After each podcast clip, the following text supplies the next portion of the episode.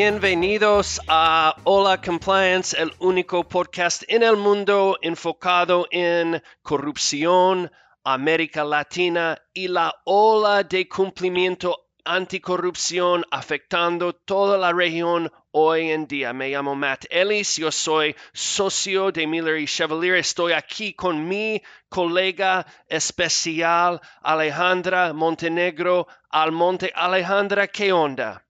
Hola Matt, increíble, pero este es nuestro décimo episodio. Wow. Difícil creerlo, ¿verdad? Increíble, pero qué divertido el proceso con usted. Ha sido extraordinariamente divertido para mí también, Matt. Y para marcar este día tan especial para nosotros, ahora vamos a repasar nuestros casos favoritos, nuestros 10 casos favoritos en la región, Matt. Siempre con la misma, el mismo formato, ¿verdad? Vamos a hablar un poquito de los casos y después vamos a hablar contra la corriente, qué es lo que nos han dejado eh, esas experiencias. ¿Por qué no empezamos contigo, Matt? ¿Cuál es, cuál es el primer caso favorito tuyo?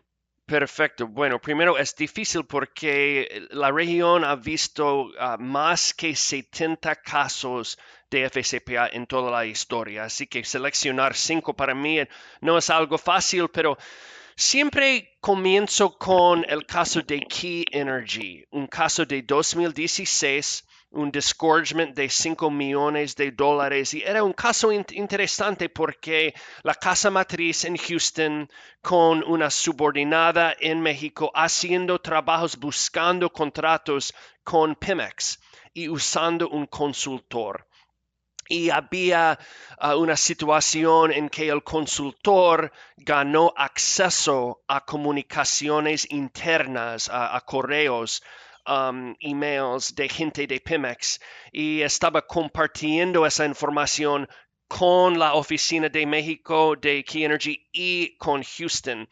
Y en este caso no había ninguna evidencia actual de soborno, pero sí había muchas señales de alerta. Y la cosa, el caso para mí muestra que a pesar de que no hay prueba de soborno, sí se puede violar la ley FCPA si estamos ignorando de una manera consciente la alta probabilidad, ¿no? De que un tercero, un consultor, un agente está pagando sobornos.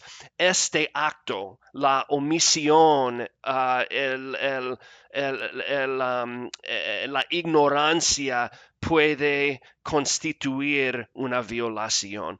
¿Cuál es un caso interesante para ti, Alejandra? Para mí, Matt, y como dices, es difícil escoger. Y el primer caso para mí que me interesa compartir con nuestra audiencia hoy es el de Telefónica en Brasil. Ese caso nace de la Copa Mundial de 2014 y me gusta este caso a mí Matt, porque es algo que yo creo que empresas pueden entender y pueden utilizar de manera muy práctica en capacitaciones y también a cómo reforzar sus mismas políticas y procedimientos. ¿Qué pasó en este caso? Como suele ocurrir en toda corporación, esta compañía tenía, tenía boletos para la Copa Mundial en Brasil. Wow, ¿verdad? Qué privilegio. Y decidieron utilizar ciertos de esos eh, boletos para restablecer, reforzar relaciones de negocio con socios estratégicos, con clientes estratégicos, algo completamente normal y razonable para una empresa, ¿verdad? El problema sale que también parte de estos boletos se le donaron, se le, regalaron, mejor dicho, a funcionarios del gobierno. Además, pagaron por viaje y hospitalidad de estos mismos funcionarios. Mm el caso se empeora porque la empresa no registró en sus cuentas contables el hecho que había transmitido, que le había regalado estos boletos a funcionarios y tampoco había eh, grabado de que se le había pagado para ciertos gastos de estos funcionarios. Entonces aquí lo que estamos viendo es un caso típico de violación de and Records y por eso tuvieron que resolver con la SEC eh, un acuerdo de más de 4 millones de dólares. Mm. Interesante, sí, otro caso importante de, de, la SEC. para mí, Otro caso que yo quería resaltar era el caso de Ralph Lauren de 2013, una, un pago de 1.6 millones de dólares involucrando pagos a través de un agente de la aduana a funcionarios de la aduana. Y el caso para mí es interesante primero porque, mira, yo viví tres años de mi vida en Argentina y conozco bien los argentinos. Y los argentinos a ellos les encanta el fashion, ¿no? Y para tener un caso de Ralph Lauren en Argentina, para mí era muy gracioso, como dicen ahí en Argentina. Pero aparte, muestra, y eso es algo nosotros vimos a través de toda la región Alejandra, siempre los riesgos en la aduana, ¿no? Y la necesidad en México es ley que hay que usar, hay que usar un tercero, un agente para hacer trámites con la aduana y todos los riesgos que surgen. Otra cosa es que me acuerdo bien en 2013, en el momento cuando recibió la multa de 1.6 millones, en este momento pareció muy grande e-, esa multa. Pero la realidad era que Ralph Lauren ah, pudo ah, ah, recibir una reducción de multa muy importante dado su cooperación con las autoridades. Y es otra lección para mí que realmente si maneja bien los casos con los funcionarios competentes de los Estados Unidos, se puede buscar beneficios para las compañías. Buenísimo. Otro caso eh, que me interesa a mí mucho, Matt, porque tiene un elemento especial, sinceramente, o sea que no, no vemos con frecuencia. Este es el caso de SAP, de SAP, que nace de Panamá en el 2016. Obviamente SAP, una compañía de computadora, ¿verdad? De software. Un solo empleado, y eso es lo que me interesa de este caso, que no, no estamos viendo un esquema muy complicado, sino un solo empleado en Panamá desarrolló un esquema de soborno con un consultor que prestaba servicios de lobbying en Panamá y también con otro empleado de un channel partner de SAP, de, SAP, en Panamá para entregar, para pagar sobornos a funcionarios del gobierno panameño para ganar contratos para SAP en Panamá.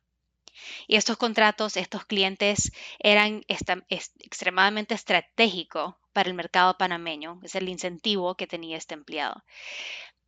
Hemos visto muchos casos que involucran el soborno a través de descuentos grandes a los precios que se le prestan, que a los cuales se le venden a los clientes. En este caso, el funcionario recibe un pago indebido a través de los descuentos que se le estaban dando a través de estos consultores y de este channel partner.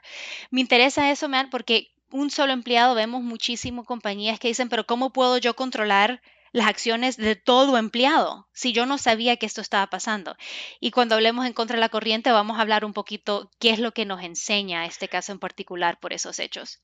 Estoy totalmente de acuerdo, es un buen caso. Otro caso para mí, Tyson's Chicken, un caso involucrando a México, involucrando una multa de 5.2 millones del año 2011. Es el caso que en mi libro FCPA en Latinoamérica es el caso que empiezo el libro conversando sobre este caso porque muestra la creatividad de soborno la creatividad de actos ilícitos. Y en este caso, era esposas de los inspectores del gobierno, los inspectores revisando las fábricas de Tysons en México sus esposas estaban en la nómina de la compañía, estaban recibiendo sueldo de la compañía. Imagina, y es, podemos decir, esas esposas no estaban trabajando con los pollos en las fábricas. Otra vez muestra la creatividad y también refleja, y vamos a hablar sobre eso, la necesidad de realmente pensar de manera crítica en el diseño de sus controles. ¿Qué otro caso, Alejandra? Ayúdame, por favor. Claro, no, aquí vamos a una, a una industria que ha sido un enfoque del Departamento de Justicia y la SEC por mucho tiempo y es los farmacéuticos. Mm, sí. Teva en México en el 2016, 2016 como que fue un gran año, estoy viendo, la mayoría salen como de ese año. Eh, esta es una, una compañía basada en Israel que emite en la Bolsa de los Estados Unidos, su subsidiaria mexicana, y esto va a ser importante, usó a sus distribuidores, que eran terceras partes, para hacer pagos a profesionales en la industria farmacéutica. Y esos pagos se hacían a través de, un margen, le añadían un margen de 2% a los pagos a estos distribuidores para que ese 2% se usaran para pagos en efectivo. Lo importante de este caso, yo creo que también es algo que tenemos que resaltar con nuestra audiencia. A través de la investigación se encontraron correos en México que decía que el programa de cumplimiento, los, requerimientos de TEBA no eran relevantes a la, región latinoamericana y que se tenían que ignorar, lo que demuestra intencionalidad de ignorar los controles de la compañía y también vamos a hablar contra la corriente qué se puede hacer para mitigar ese tipo de, riesgo. Perfecto. Bueno, otro caso, y volviendo a un caso de los primeros años de aplicación de la FCPA 2002, todos sabemos que la ley fue adoptada en 77, pero no realmente vimos un aumento en aplicación hasta que los años 2000. 2002, el caso de Bell South en tu patria, en tu país, Nicaragua, ¿no? Y ahí muestra para mí la dificultad en a trabajar con vendedores, con terceros. Y en este caso, la compañía quería hacer algo que puede ser muy legítimo, influenciar las políticas del gobierno, lobbying. Puede ser aceptable en toda la región para una compañía dar opiniones, tratar de ayudar gobiernos en modificar sus políticas, porque todos sabemos, todos nosotros queremos una colaboración entre gobiernos y compañías para asegurar que los regímenes son e-, eficientes, ¿no? Pero en este caso, para influenciar el procedimiento ahí en Nicaragua, Bell South contrató un consultor, una mujer, quien resultó que ella era la esposa de un político, ¿no? Alguien en el Congreso y alguien con influencia directa sobre el tema, el tema relevante para Bell South. Así que un caso muy al principio de todo y un caso importante para considerar respecto a um, third party due diligence y manejando sus uh, terceros. ¿Qué más tenemos este también es algo que común, Matt, en este caso de Olympus Latinoamérica, otro caso 2016. Y este es interesante porque este afectó Brasil, Bolivia, Chile, Colombia, Argentina, México y Costa Rica. Y esto fue un esquema de algo que vemos, todos entendemos que bajo de la, de la FCPA se permite actividad que es razonable y que está vinculada con eh, intereses del negocio, ¿verdad? Se puede sacar a comer a alguien mientras sea con legitimidad y vínculo directo a los intereses del negocio, ¿verdad? En este caso, entramos otra vez a la industria, eh, aquí es medical devices, ¿verdad? Eh, estaban, querían desarrollar y educar a doctores que estaban usando productos fabricados por Olympus y distribuidos por Olympus. Y lo que hicieron fueron, crearon unos centros de capacitación que estaban vinculados con hospitales operados por el gobierno. Ahí tenemos ya el vínculo con el gobierno. En este caso, Olympus comenzó a pagar los viajes de los médicos que invitaba a los seminarios para, se podría decir legítimamente, demostrar sus productos, pero pagaron por los viajes, les mandaron pagos en efectivo, mandaban pagos a través de cuentas bancarias como soborno. Entonces, lo que en la superficie se veía que era un centro de capacitación con el propósito de educar a los médicos de cómo usar sus productos para asegurar la integridad del, del, del, del producto que se va a utilizar. Se eso cubría un esquema de soborno para hacerle llegar pagos a estos médicos, obviamente para que compraran el producto. Bueno, mi caso final y, cómo se puede olvidar o ignorar lavajato, ¿no? Y obviamente lavajato involucra múltiples casos y compañías, pero yo quiero enfocarme en Petrobras y en 2018 lo que era el caso, la multa más grande en ese momento de la FCPA, casi 1.8 mil millones de dólares um, sobre Petrobras. Uh, interesante porque Petrobras pagando sobornos, una compañía de Brasil pagando sobornos a funcionarios de Brasil pero era un caso de la SEC y DOJ respecto a contabilidad, ¿no? Y dado que Petrobras es emisor en los Estados Unidos, los Estados Unidos tenía jurisdicción y los esquemas de corrupción y más importante, los fracasos de los controles internos y los problemas en los registros, el record keeping, eso fue la base de la violación de este caso. Y es importante otra vez resaltar que eh, la FCPA incluye no solo soborno, sino también contabilidad para compañías ah, cotizando en los Estados Unidos. ¿Cuál es tu caso final? El último es en mi, bueno, como dices, mis raíces están en Nicaragua, mi vecino en Honduras, eh, tuvo un problema también en 2009. O sea, Nicaragua fue en el 2002, nos dijiste ahora en el 2009. Vemos Latinode, que es una compañía privada en la Florida de telecomunicaciones que pagó más de 2 millones de dólares al, Departamento de Justicia por pagos de soborno que superaban al, al millón para ganarse acuerdos, o sea, contratos y pagos, tasas de, tasas de pago preferenciales con Hondutel, que era la compañía de telecomunicaciones hondureña del gobierno. Especialmente estos pagos los, transmitían a través de, no nos va a sorprender, eh, contratos ficticios de, de consultoría. También le pagaban, le daban efectivo a sus empleados para que pagaran ese efectivo directamente a los oficiales.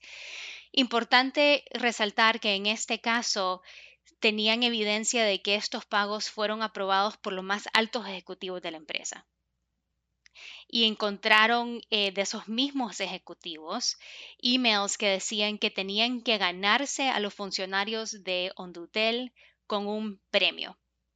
Y si te acuerdas, creo que fue el primer episodio nuestro, hablamos de las diferentes formas que las compañías usan para referirse a soborno. Aquí están hablando de premio. Este caso se descubrió cuando otra compañía, Islandia Internacional, adquirió a un tutel y a través, después de, esa adquisición, en lo que estaban revisando ya más a profundidad los libros eh, de contabilidad de la empresa que habían adquirido, comenzaron a ver falta de, de, controles y comenzaron a ver estos pagos que se identificaron después como pagos de soborno fue Islandia que llevó este caso al Departamento de Justicia, desafortunadamente una vez que ya la habían adquirido. Pero también vamos a hablar un poco sobre la importancia de debida diligencia después de una adquisición. Perfecto. Bueno, hablamos contra la corriente, qué lesiones, qué best practices podemos identificar. Y ahora, Alejandro, para mí, Después de revisar esos 10 casos, nuestros 10 casos favoritos de FCPA involucrando América Latina, una cosa que me muestra es que la corrupción no siempre sigue a las líneas típicas. Y por su naturaleza, corrupción siempre busca los loopholes, ¿no? Siempre busca los sobrepasos. Y eso significa para nosotros, los profesionales trabajando en investigaciones, trabajando en compliance, es hay que pensar de, de, manera muy amplia. Hay que pensar en una manera creativa cuando estamos investigando, cuando estamos haciendo diseño de programas de cumplimiento. Es la única manera de realmente manejar riesgo y proteger a la compañía. 100%. Y eso también se traslada a cómo van a diseñar los programas de cumplimiento y los controles para anticipar ese tipo de creatividad. Y regreso con ese punto al caso de Telefónica, que fueron los boletos a la Copa Mundial se registraron los pagos, se registraron eh, la compra de esos boletos, pero se registraron bajo el rubro de eventos institucionales de publicidad. No es mentira, no es mentira, ¿verdad? Lo estaban haciendo como promoción. Pero lo que nos enseña eso es que no es solo importante tener el control y advertirle a nuestros empleados que tienen que registrar pagos sino hay que tener el detalle de cómo se registran los pagos y decir sin lugar a duda que todo pago a funcionario se tiene que registrar como pago de funcionario. Es importante, es importante también resaltar que estamos hablando sobre la necesidad de estar muy dar creatividad ¿no? al manejo de un programa de cumplimiento. Pero también una cosa que me muestra esos casos, Alejandra, es lo básico es importante también, ¿no? Hay que hacer lo básico. Hay que hacer debida diligencia y manejar los terceros hay que hacer asesorar evaluaciones de riesgo. Imagina, Ralph Lauren trabajando en Argentina. Tú sabes, yo sé también, todas nuestras encuestas desde 2008 han mostrado que la aduana en Argentina presenta un riesgo altísimo, ¿no? Y si Ralph Lauren hubiera realizado una evaluación de riesgo muy básica, probablemente ah, identificaría ah, este como un riesgo y aplicaría un, un, control más fuerte con su agente de aduana en Argentina. Pero obviamente este no ocurrió. Para mí, lo básico de compliance hay que, hay que aplicar, si no, corre riesgo. Eso también se aplica a este caso de, SAP. Parte de la, de la debida diligencia que se tenía que realizar en ese caso no era nada más revisar quién, quién eran los terceros, sino cuál es el propósito que, que, dicta que se necesita ese tercero. Si eso se hubiera hecho, SAP hubiera realizado que esta compañía no necesitaba un consultor de lobbying. No había razón. No solo la consultoría, sino no, no había ninguna razón legítima que el negocio tuviera a alguien como asistiéndolo en lobbying. E, en ese caso había resaltado la importancia de que un solo empleado había diseñado todo este esquema, ¿verdad? Lo que ese caso también nos, nos enseña, y básico, Matt, es la importancia de asegurar los reporting lines, las líneas a quien se reportan todos los empleados dentro de la región, porque lo que la SEC destaca en esa, en esa resolución es que de la manera que la compañía estaba estructurada, habían ciertas brechas sobre el manejo y la gerencia de este empleado y su equipo. Es que hay que revisar bien quién controla a quién para que no, no existan estas oportunidades de brechas en supervisión. Cierto, cierto.